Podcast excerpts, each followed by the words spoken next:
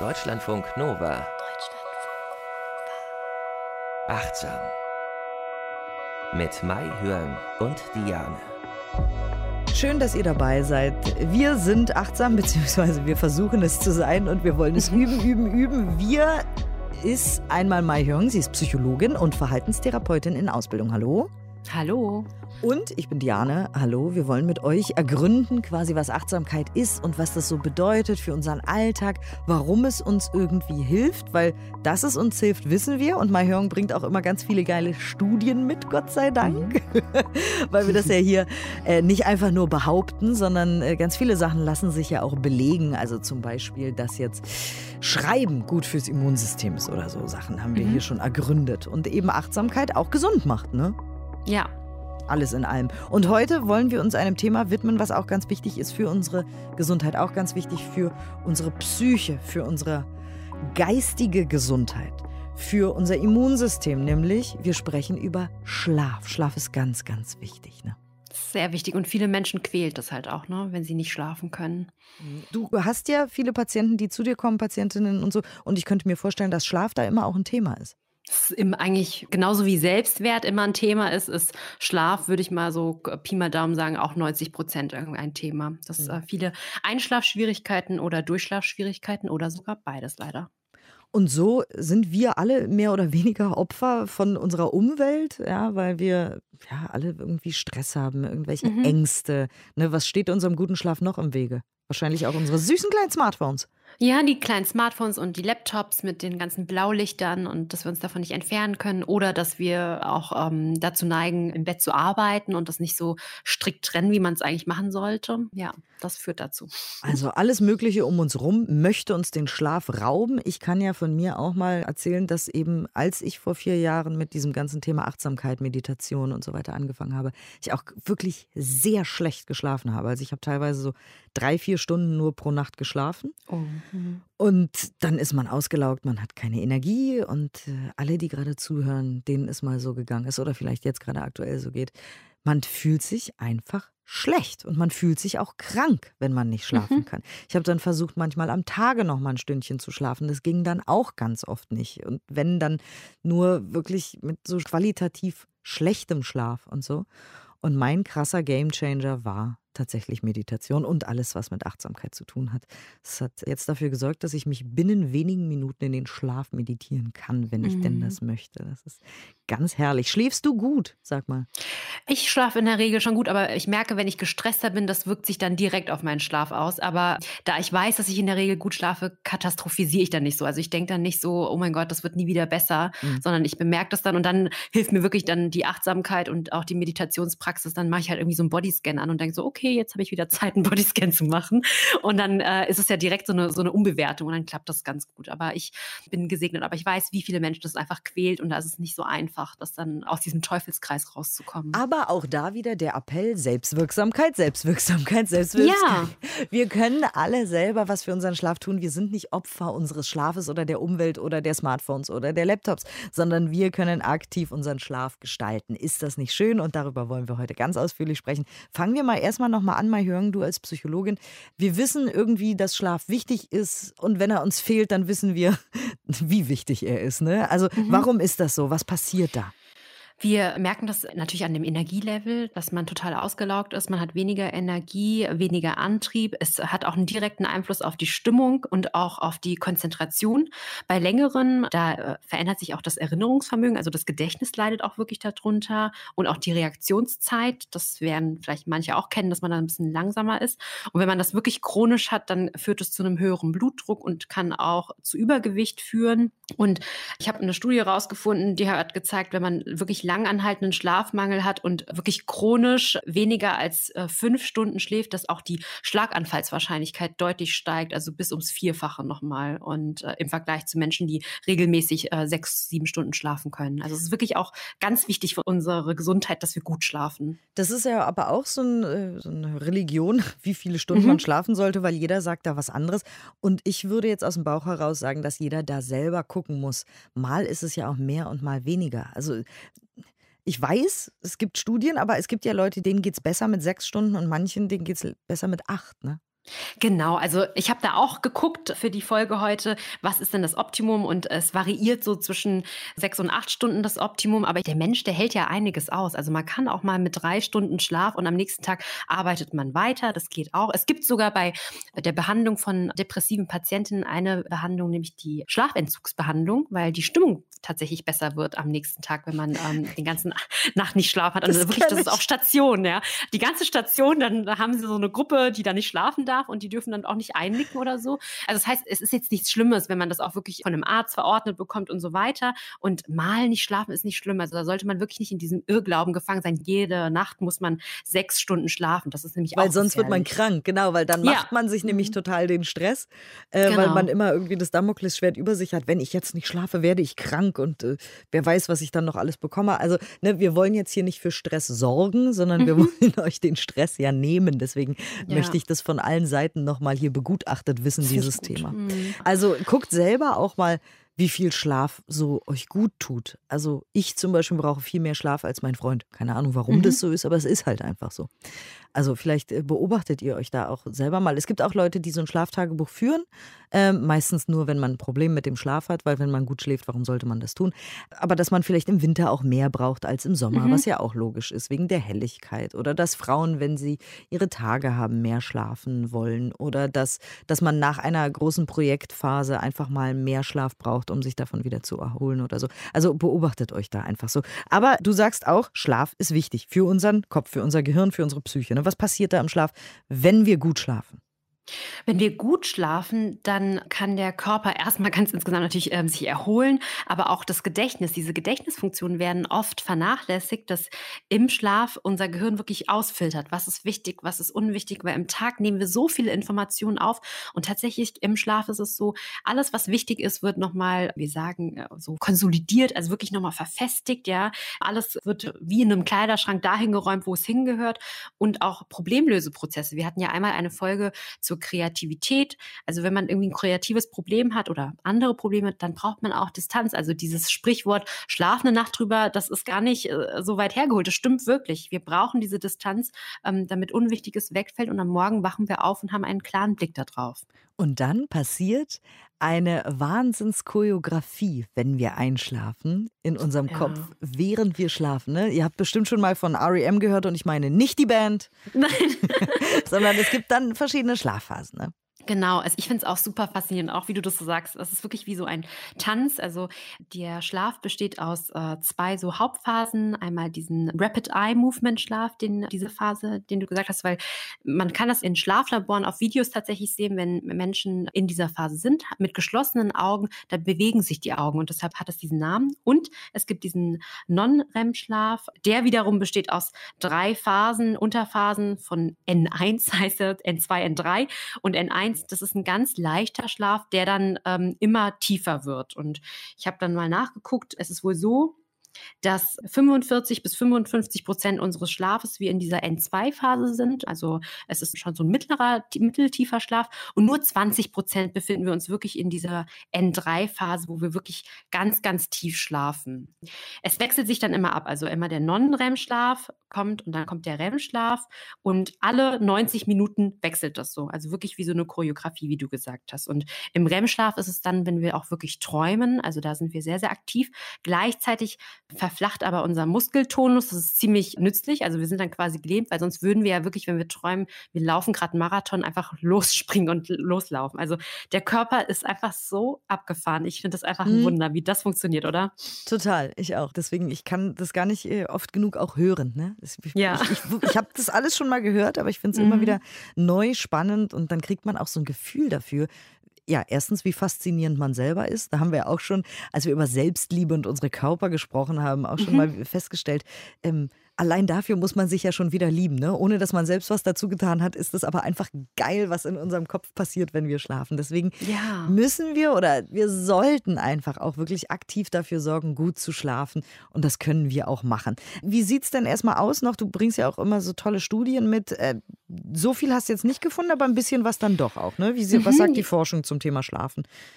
Genau, ich habe nochmal nachgeguckt. In einer Studie von Black et al. 2015, publiziert in der JAMA Intern Medicine, ähm, die haben geforscht an der University of Southern California, die haben Schlafstörungen bei älteren Menschen untersucht. Und da haben sie geguckt, 49 Patientinnen mit Schlafstörungen haben sie in zwei Gruppen eingeteilt. Eine Gruppe, die hat einfach allgemein so Tipps zur Schlafhygiene bekommen. Das werde ich später auch nochmal erzählen, was wir da meistens in der Psychotherapie so besprechen. Und die zweite Gruppe, die haben an einem sechswöchigen Meditationstraining teilgenommen. Und da konnte auch gezeigt werden, dass es eine signifikante Verbesserung des Schlafes bei der Meditationsgruppe gab. Und gerade bei älteren Menschen finde ich das auch nochmal ein wichtiges Thema. Die brauchen weniger Schlaf, ältere Menschen, aber es ist auch wichtig. Ne? Also es ist sehr, sehr wichtig und dass da auch dass sie schlafen gezeigt wurde. Ja, mhm. ja.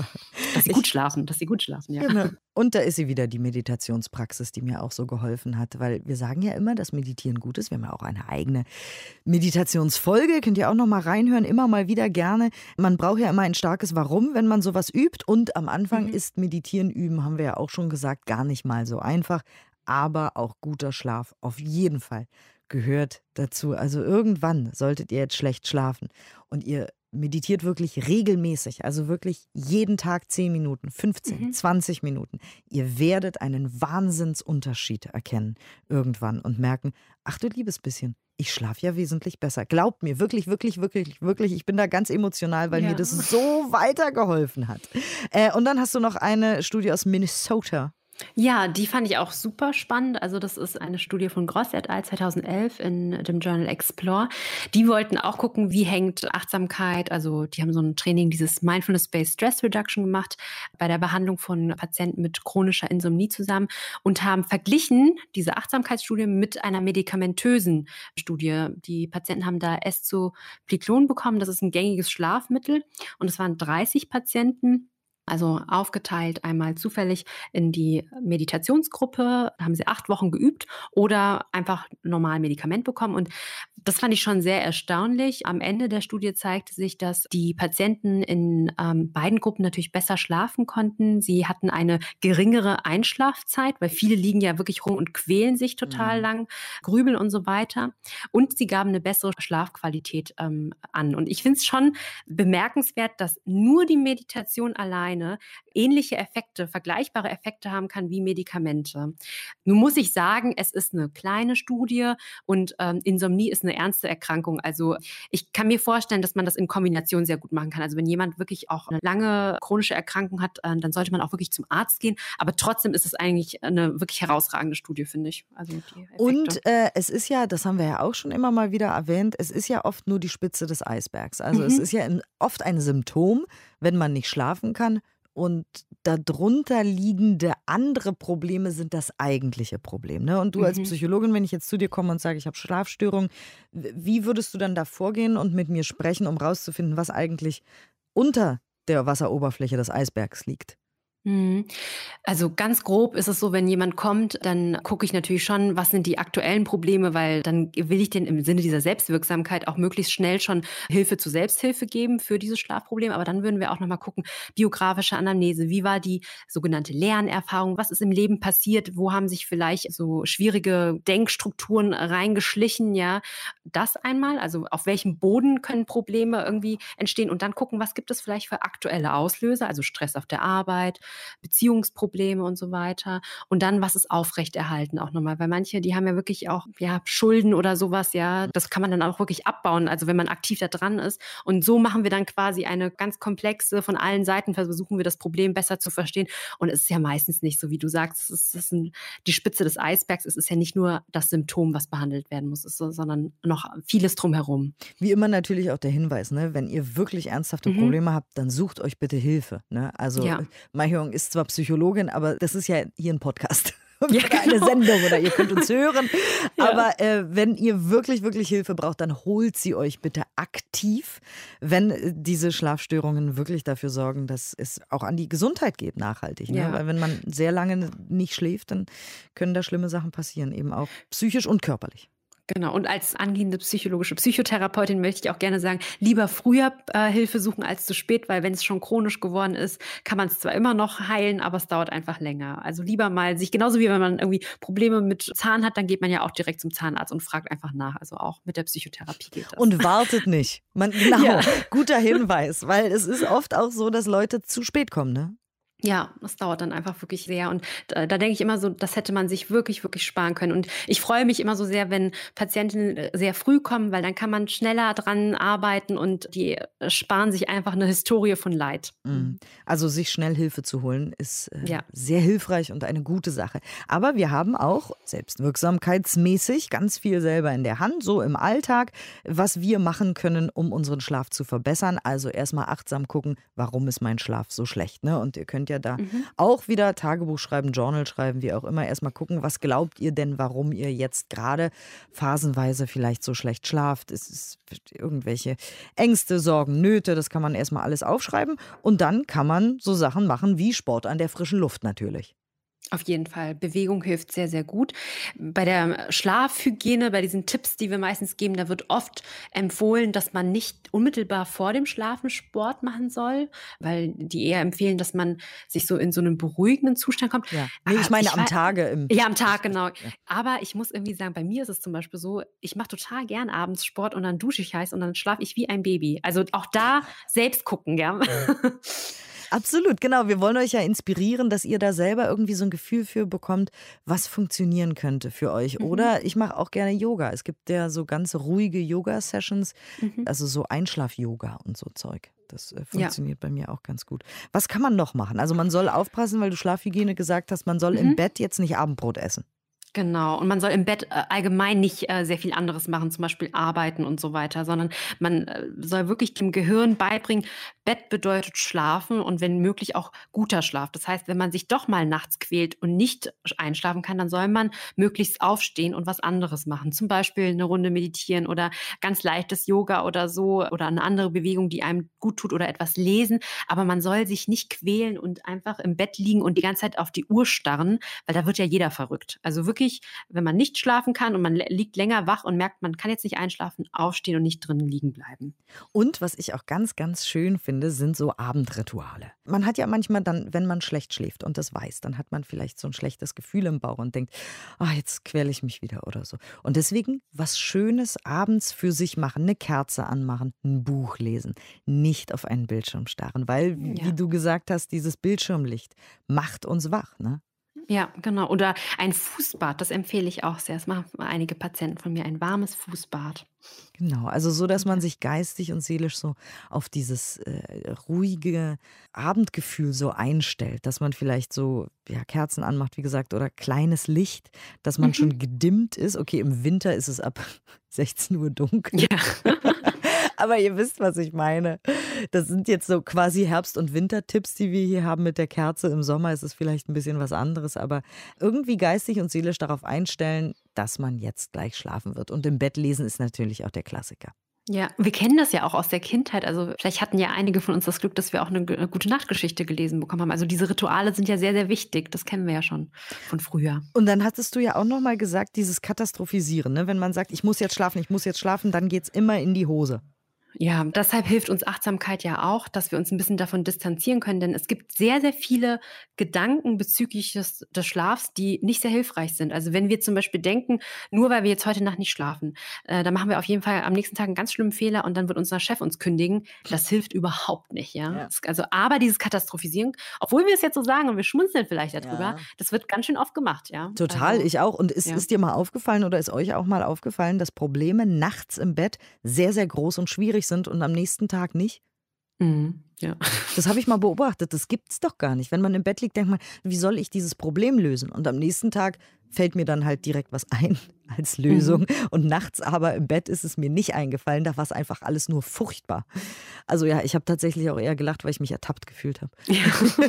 ja, oder auch dieses negative Bewerten oder wirklich abstempeln und, und labeln. Also ähm, was vielleicht auch nachts irgendwie, wo man eher dazu neigt. Also, dass man dann nicht versucht irgendwie zu sagen, ja, das wird sich niemals ändern. Also es gibt wirklich ähm, so Gedanken bezüglich des Schlafs, dass manche denken, ich bin ein hoffnungsloser Fall, ich werde niemals irgendwie gut schlafen.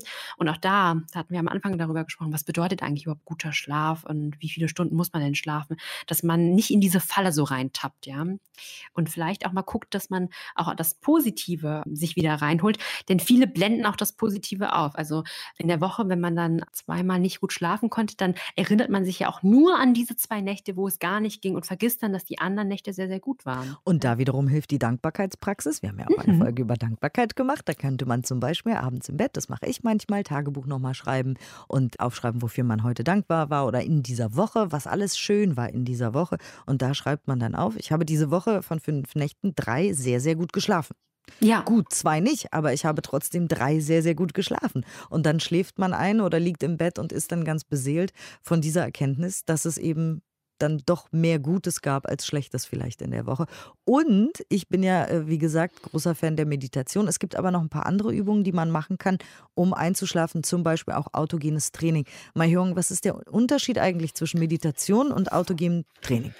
Beim autogenen Training ist ein Entspannungsverfahren, wo man quasi sich selbst so Anleitung gibt, also sogenannte Selbstsuggestion. Ja, man bringt sich in einen entspannten Zustand. Wohingegen bei der Meditation, da ist Entspannung ja nicht unbedingt das erste Ziel. Also mit der Meditation kann Entspannung einherkommen. Also die Ziele, würde ich sagen, sind ein bisschen unterschiedlich. Also zum Beispiel bei der Selbstsuggestion beim autogenen Training, da sagt man zum Beispiel so ganz oft, mein rechter Arm ist ganz schwer, er ist ganz schwer oder man fühlt so eine Wärme und irgendwann nimmt man das dann auch so wahr und kommt dann in so einen sehr mulmigen, entspannten Zustand. Und das geht dann da so über. Und bei der Meditation, da versuchen wir ja auch sehr, sehr wach zu sein für die Dinge, die gerade da sind und versuchen auch die Beobachtungen, die wir haben, sei es Gedanken oder Gefühle, nicht so zu bewerten. Es sind einfach wirklich unterschiedliche Formen.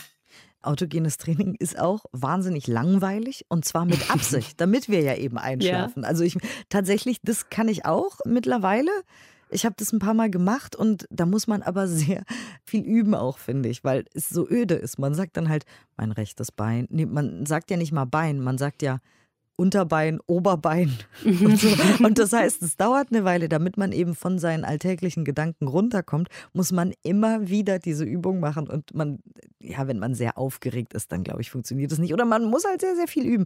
Aber wenn man dann immer und immer wieder sagt, meine Hand, meine rechte Hand und dann die linke und dann der Unterarm und dann der Oberarm werden schwer und versinken in der Unterlage dann schläft man tatsächlich irgendwann ein. Aber auch da, ich glaube, das muss man das ein oder andere Mal üben. Und dann gibt es noch so Muskelentspannungstechniken. Ne? Ja, progressive Muskelrelaxation nach Jakobsen. Das ist so ein, so ein Klassiker. Bei den Krankenkassen gibt es auch so Versionen, Langversionen und Kurzversionen, die man sich runterladen kann. Das mache ich auch ganz viel mit den Patienten, weil das einfach auch gut beforscht ist, dass es hilft, sich zu entspannen. Und es funktioniert so, dass man verschiedene Muskelgruppen anspannt. Also wir können das ja jetzt mal so, du kannst jetzt mal so eine Faust bilden ja. mit der rechten und linken Hand, einfach ja ausbilden und dann mal ganz genau nachspüren, wie sich das anfühlt, wenn du so anspannst. Bei manchen tut es auch wirklich weh.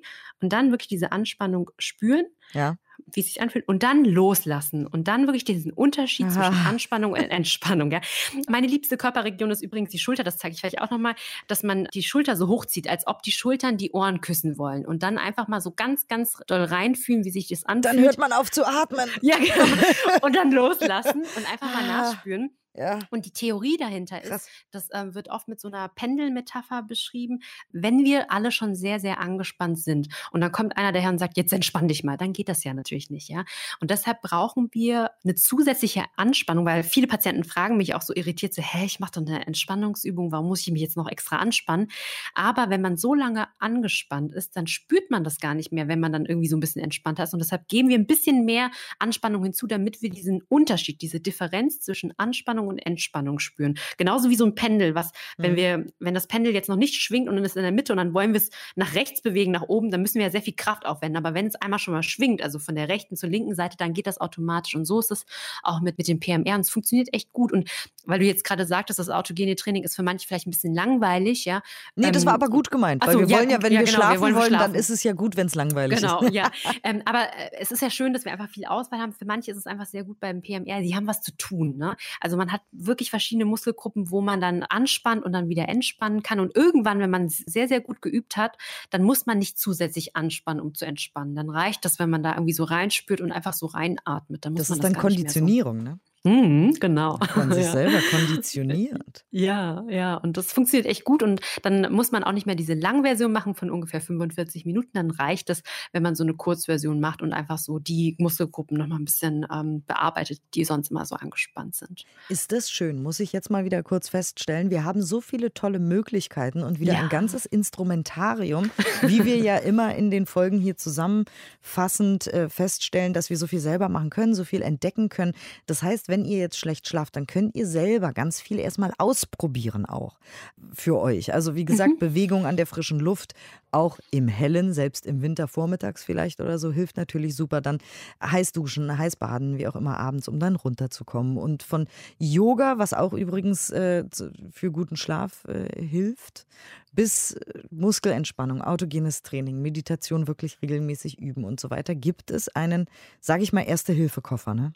Auf jeden Fall. Was ich noch ergänzen möchte, weil ich das auch so wichtig finde, ist wirklich einen regelmäßigen Schlafrhythmus zu haben, weil viele machen das so, dass sie zu ganz unterschiedlichen Zeiten ins Bett gehen und irgendwie unterschiedlich aufstehen oder halt auch dieses am Wochenende sehr lang ausschlafen und dann am Montag, wenn man dann wieder arbeiten muss, sehr früh aufwachen, da versuchen regelmäßig zu sein. Und ich habe auch gemerkt, bei mir ist es so, seitdem ich jetzt äh, am Wochenende auch relativ früh aufstehe, ich habe diesen Wechsel gar nicht mehr und spüre das nicht mehr, dass das jetzt irgendwie Montag ist. Also das Naja, kann gut, ich auch ich, sehr empfehlen. ich muss manchmal um 20 nach 4 aufstehen, deswegen. Ach so, oh ja, okay, gut. vermeiden am Wochenende. Du nicht. du nicht, ja. Ja, das wird euch wahrscheinlich äh, da draußen auch teilweise so gehen, aber man kann es auf jeden Fall versuchen, ja. Vor allem auch in der Woche, vielleicht am Wochenende dann wohl mal auch nicht. Aber wie gesagt, wir wollen ja auch keinen Stress hier machen für euch, sondern wir wollen uns zusammen entspannen. Und du hast diesmal auch eine Übung mitgebracht. Was ist denn das für eine Übung? Das ist eine Meditation, die wir üben können, wenn wir mal Schwierigkeiten mit dem Schlaf haben. Wunderbar. Also die kann man auch immer mal wieder machen, so zwischendurch. Sehr schön. Genau. Dann sind wir sehr gespannt und machen mit. Ach nein, wir sollen ja nicht äh, gespannt sein, wir sollen ja entspannt sein. Dann geht's jetzt los mit der Übung. Bitte schön, Mai Hyung. Dies ist eine Meditation zum Thema Schlaf. Du kannst diese Übung machen, wenn du Schwierigkeiten hast einzuschlafen. Leg dich auf den Rücken und nimm eine angenehme, bequeme Position ein. Mach es dir bequem.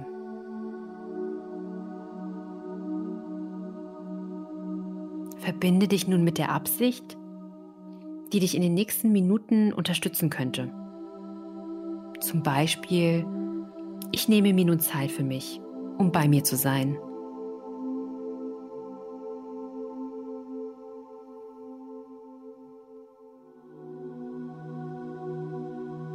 Nimm dir einen Moment Zeit, um deine Absicht noch lebendiger werden zu lassen.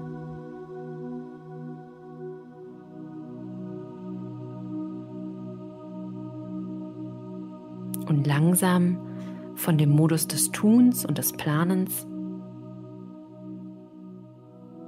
in einen Modus zu kommen, wo du nichts tun musst.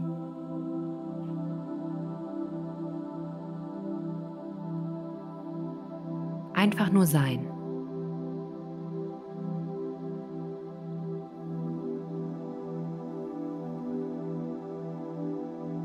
Einfach im gegenwärtigen Moment zu sein, so wie er ist. Und zu wissen, dass es im Moment keinen Ort gibt, an den du gehen musst und dass nichts zu tun ist.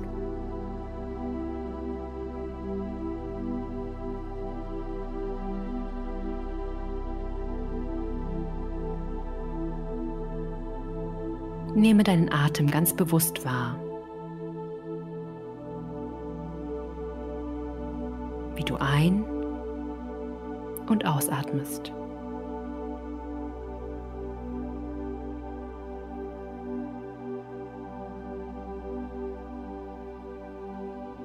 Beobachte deine Bauchdecke, wie sie sich beim Einatmen hebt und beim Ausatmen senkt.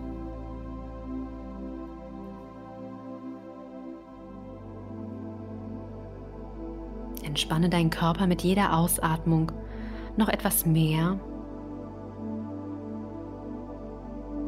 und lasse alles los, was dich jetzt in deiner Entspannung stören könnte.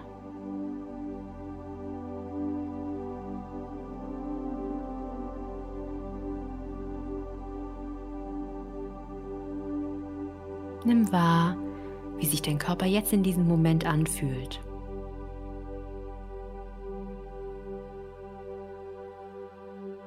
Gibt es irgendwelche Verspannungen oder andere Körperempfindungen?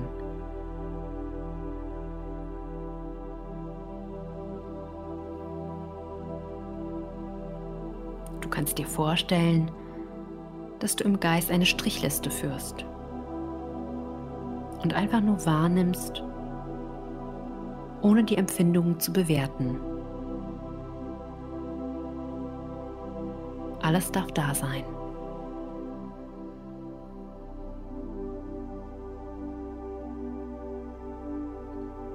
Vergegenwärtige dir nun alle Gefühle oder Gedanken, die speziell mit deinen Schlafschwierigkeiten zu tun haben.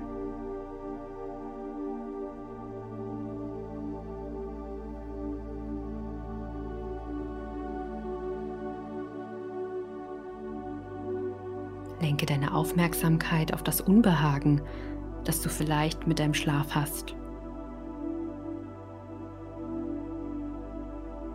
Beobachte einfach, was da ist. Sind da Sorgen, Zweifel oder Ängste?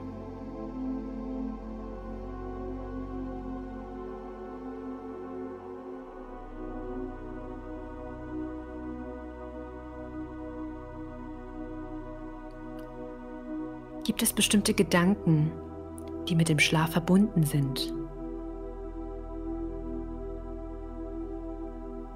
Beobachte sie aus einer fernen, sicheren Distanz.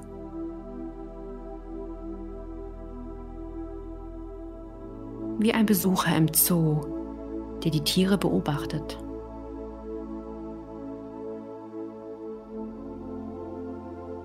Die Gedanken dürfen da sein. Es gibt keinen Grund zu versuchen, an ihnen zu arbeiten oder sie zu verändern.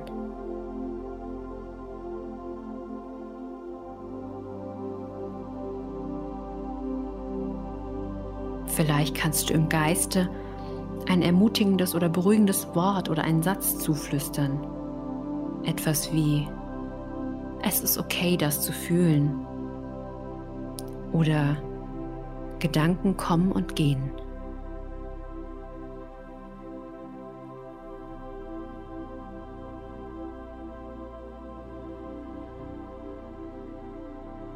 Genieße nur noch drei tiefe Atemzüge. Mit jeder Einatmung schenkst du deinem Körper noch mehr Kraft. Mit jeder Ausatmung entspannst du deinen Körper und Geist etwas mehr.